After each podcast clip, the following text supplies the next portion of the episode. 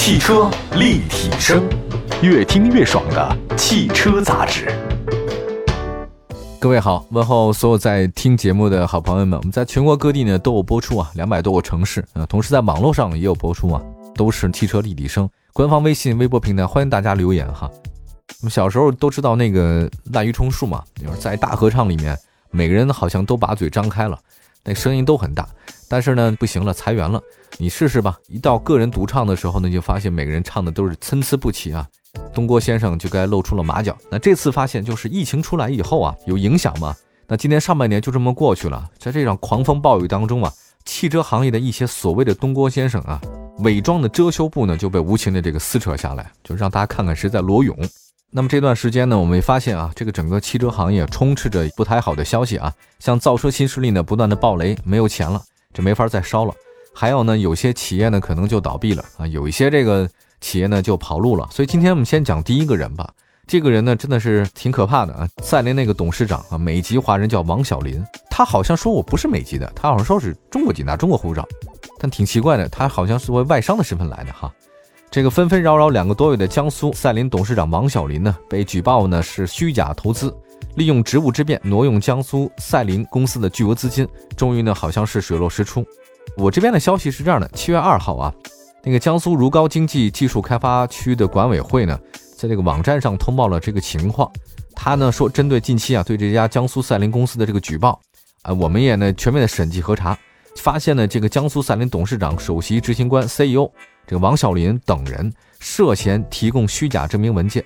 利用职务之便挪用江苏赛麟巨额资金的问题和重要线索，他说那个南通嘉禾及时呢向公安机关报案，那公安机关呢已经受理，并且正在对相关人员涉嫌犯罪的行为依法展开调查。这个如皋经济技术开发区管委会呢说会适时的发布阶段性的一个工作报告。这个公告出来以后意味着什么呢？就意味着说这个王小林啊被正式的刑事立案了，朋友们。要说起来，为什么是这个江苏如皋那么认真啊？对这个事情，那他出了真金白银六十个亿啊，这个很可怕吧？你说这个如皋政府啊，当地啊，江苏这个地方政府还蛮有钱的啊，这个地方税收比较高，至今呢一共出资接近六十亿元真金白银，包括前后三十四亿出资，二十五亿的流动资金啊，那都是钱啊。此外呢，江苏赛麟除了员工工资以外，据说现在还拖欠着供应商那个前期投入啊、后期开发等等几亿欠款。你看看这个合在一起啊，几十个亿啊，太可怕了。江苏赛麟，你说那董事长王小林呢？哎，他居然是空手套白狼，分文未出啊，以无形资产作价六十六亿元，占有了江苏赛麟百分之六十六的股份，取得了这个实际管理的经营权啊。他这个出干股啊。在今年四月份，江苏赛麟汽车科技有限公司前法务员工叫乔宇东实名举报信啊，揭开了这个所谓的这个 CEO 王小林啊虚假投资和在运营当中挪用公款并且转移到美国的种种行为。这个四月份他就发了这个举报信，实名举报。到七月份，大概有三个月的时间，经历过长期的口水仗啊，一系列的各种闹剧，最终这次呢，这个王小林涉嫌刑事犯罪的真相大白了。而那个代表如皋政府的南通嘉禾及时向公安机关报案，这意味着这个当地政府呢对此事呢开始真动真格的了。那么相信一旦虚假技术出资被查实，王小林在江苏赛麟持有的百分之六十六的股份将会被政府收回。因为你想想看啊，江苏赛麟的旗下资产啊本身其实也是如皋政府投的。那如果这个事儿无论资产是转让还是清算，应该会减少一些国有资产的损失哈。其实当时。对于如皋这个事情，就坊间很多传闻啊。那之前好像不太方便说哈。赛麟在鸟巢花了那么多的钱，请了什么郭达斯坦森啊，还一大堆的这个名人啊站台的时候，就很多人在说，当地如皋政府这是豪赌啊。那花了这么多的钱，而且王小林呢，居然以技术入股的方式啊，就空手套白狼搞了这么多的这个东西，投广告的时候毫不手软啊，投研发的时候呢，几乎是捉襟见肘，这不太行啊。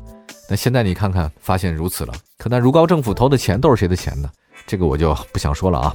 那早在二零一四年，这王小林这个人呢，跟他的同盟啊，以打造世界著名美国主题公园为名，获得了珠海政府的五百万美元，这就是骗人的嘛。说我要开展可行性研究和战略规划的编制。结果呢，珠海政府比较认真啊，他发现这个王小林，你口中好像你说那个世界著名的美国主题公园，你才成立三个月的一个私人公司啊，差不多是皮包公司嘛。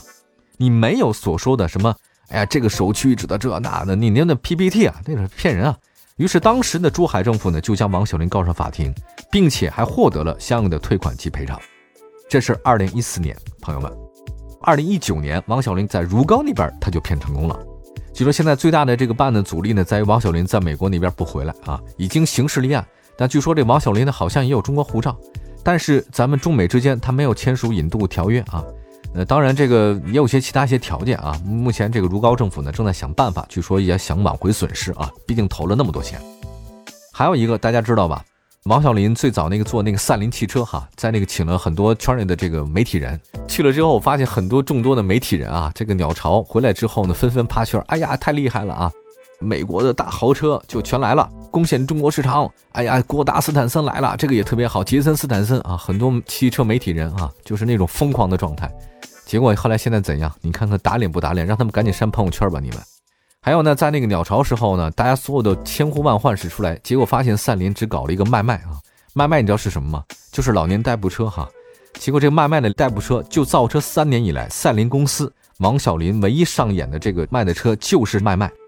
这款车销售非常可怜，二零一九年下半年上市以后，销量不到两位数。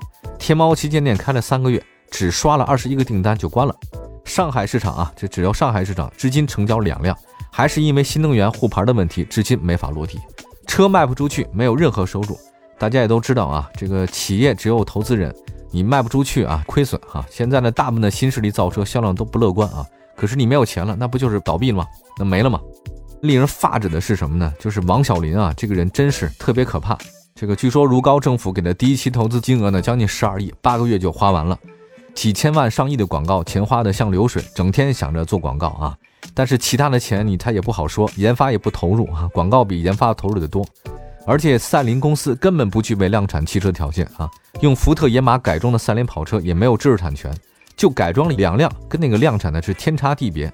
作价六十六亿的这王小林自己的基础投入，说要四款车型，到现在为止，除了那个老年代步车卖卖啊，还有一款什么据说在研发的 SUV，其他的车呢是一拖再拖。最可笑的是什么？他用的还是长城的发动机。因为呢，自己不花一分钱啊，花的都是当地政府的钱，所以花钱是大手大脚，毫不心疼。他采购的那些东西啊，据说那广告商是谁啊？他老婆开的那个广告公司啊，所以花钱根本不心疼，就进了他自己的腰包。据说钱啊，转移到美国去了。哎，我在想，你说怎么就没人监管呢？你说当地的这个国资啊，投了六十多亿啊，就被这个骗子给骗了。骗了这么多钱，现在还不知道情况怎么样。那这个纳税人的钱该怎么去处理呢？这个我也不清楚啊。我相信应该会有一个结果的哈。王小林啊、贾跃亭啊，还有包括其他几个人都在美国呢嘛，对吧？不知道他们什么时候能回来。可造成的损失谁来弥补呢？我们休息一下，一会儿回来啊，继续汽车立体声。汽车立体声，您的爱车情报站，会新车，私车定制，会买车，会客厅大驾光临。庖丁解车，精准分析；会拆车大师来帮您；会用车，自驾上路；会玩车，我们都是汽车人。继续回到节目当中，今天的汽车立体声呢，说说刚才一个大骗子啊，这个赛麟公司的王小林，其实早就骗不下去了，一直在美国说自己的那个机票不好买啊，因为疫情期间。其实怎么是不好买呢？他就是不想回来嘛，骗你你也信吗？接下来的话再说商务车的消息啊。六月二十四号，国家发改委、商务部发布了一个外商投资准入特别管理的措施（括弧负面清单二零二零年版）和自由贸易实验区外商投资准入特别管理措施（括弧负面清单二零二零年版）。上述的两项管理措施中提出，在制造业领域放开商务车制造外资股的比限制啊，外资股比的限制，自今年的七月二十三号实行。也就是说，这条消息出来以后呢，就会发现外资的商用车企业迎来了一个新的商机啊。大家知道什么是商用车吗？这我解释一下，商用车其实跟商务车还是两个概念啊，大家不要搞混了。我看到有些汽车自媒体啊，把这个商务车说成商用车，太可笑了。商用车是指呢是在设计和技术特征上用于运送人员和货物的汽车，它包括呢像微面、皮卡、微卡和轻客啊，这个都是叫商用车。比如说您的那个商务车，那就范围更广了，什么车都能搞成商务车吗？对吧？本田就可以吗？G L 八 M 那不也是吗？对吧？我是讲的就是，虽然一字之差，但车型的差别非常大。呃，那么现在这个背景是什么？就是说，外资商用车啊，现在迎来了很多新的机遇。比如说啊，韩国现代汽车在二零二零年年初啊，今年他就迫不及待地完成了对中方所股股权的这种收购，将四川现代变成一家外商的独资公司。四川现代公司成为了第一家合资车企变身为外资独资车企的案例。实现独资之后，四川现代公司计划二零二零年啊，今年销售三万辆，通过每年增加车型销量，到二零二五年成长为中国商用车领先的品牌。就是以前外商投资中国的汽车市场啊，它这个总有股比啊，比如说它不能超过百分之五十，而且呢，一家公司呢只能投资两家合资，比所以就南北大众啊，什么对吧？还有南北一汽马自达和长安马自达，本田也东本嘛，还有广本嘛，也是两家，它就最多两家，而且那那股比呢占着非常严格，必须是它不能超过百分之五十哈。但现在不一样了，就是以前呢开这个会议啊，决定生产什么车要要商量，但你要独资，那就不需要你通过你了，那是我自己说了算。所以韩国这边就赶紧把韩国现代汽车这个商务车公司呢搞成自己独资，他就不用听的啊，我自己想出什么车就出什么车，对吧？其实外资呃设厂股比限制已经二十多年历史了。那么九四年的时候呢，为了保护尚处稚嫩的中国汽车工业和自主品牌，当然不是说嘛，这外资股比不能超过百分之五十。但一八年的时候呢，国家发改委呢发布消息了，一八年取消了专用车、新能源车的外资股比限制。比如说像特斯拉就是这个时候办厂嘛，在上海。二零二零年今年取消了商用车外资股比限制。那么到二零二二年，朋友们。再过两年就会取消乘用车外资股比限制，同时取消合资企业不超过两家的限制。哎，通过五年过渡期啊，汽车企业行业全部取消限制。二零一八年到二零二二年左右的时间，所以你就这么想吧。二零二零年，外商可以随时独资车了。我搞三家，我大大众我搞四家都可以啊，没人管你啊，只要你愿意开就可以啊。对吧？本田也是，我东本、广本，我还在上本、四本，就是四川本田，都都可以，没问题，只要你愿意，它没有任何限制，对吧？我现在对自主品牌来讲是一个比较大的压力哈，这个确实是压力，因为外资呢它没有限制了，它就随便来，哎，希望国货当自强吧，对吧？那接下来呢，再说说国产自主品牌哈佛，哈佛大狗欧拉猫啊，长城汽车跟动物杠上了。这个想必各位关注长城汽车的小伙伴都被前一阵的哈佛全新的 SUV 名字给镇住了。哈佛全新品的 SUV 第一款车被命名为哈佛大狗，突然一听你感觉不适应啊，但你细品之下呢很有味道，或许吃到了这种动物的小甜头啊。长城汽车旗下的新能源品牌欧拉的第二款小电动车也以动物命名。呃，工信部看了一下，它这个命名啊叫欧拉 R 二，不知道以后会不会改。所以这次呢基本上就是改了名了，就欧拉猫。其实我觉得这个起名字很好，我特别喜欢长城的哈佛大狗哈欧拉小白猫，猫猫狗狗都齐全了，这个真是非常开心的一件事儿。因为你看这个吸猫一只爽啊，一只吸猫一只爽。我觉得这个吸欧拉新车这只巨型大猫啊，哈佛很知道中国的年轻人们喜欢什么。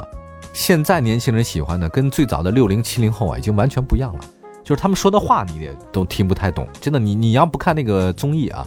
你要不玩电子游戏啊，网络游戏，你会发现真的差别之大。当代年轻人处之之道啊，没有什么事儿是吸猫解决不了的。猫咪文化、动物文化、宠物文化、网络文化、AI 文化、二次元文化早就出圈了，对吧？可是偏偏造车那些人你们还不懂，造车那些人呢还是固有着以往的这个概念哈，那这个肯定卖不出去哈。所以欧拉猫这个名字呢，非常符合这款小车的定位啊。本来它其实卖的也不贵，主打年轻人。喜欢吸猫的小伙伴们感觉可以下手了，不太清楚欧拉品牌的未来，它这会不会照着这种萌系走下去啊？而且事实证明啊，在我做了这么多年汽车节目才发现，但凡跟动物有关系的这个汽车卖的都还比较好。比如说那个三菱的那个大山猫啊，大家非常熟悉吧？那个山猫提到这个名字可能都熟啊。这个越野的朋友，还有美国那个蝰蛇，包括福特那个野马。哎，这些提起来的话呢，大家就觉得它跟动物的某些在一起。实际上还有很多咱们翻译成中文的这个词汇，你并不觉得它是动物，但实际上就是动物。像斯柯达很多那个大的品牌里面哈，那个柯迪亚克呀，还包括其他那个，那个就是北美的一种大熊的名字，那个熊非常之大，当地的名字叫柯迪亚克或者其他之类的名字啊，它这是翻译成中文，只是你不知道而已。所以挺开心的，就是希望我们的那个国产品牌能够越来越好。希望有一些个性化的那个车型出现，让我们消费者有更多的选择。好的，再次感谢大家收听我们今天的汽车立体声，祝福各位呢过得愉快。大家可以关注一下我们官方微信和微博平台啊，都是汽车立体声。然后在那个视频平台里面也有啊，搜汽车立体声的全拼也能找到我们。我们下次节目再见，拜拜。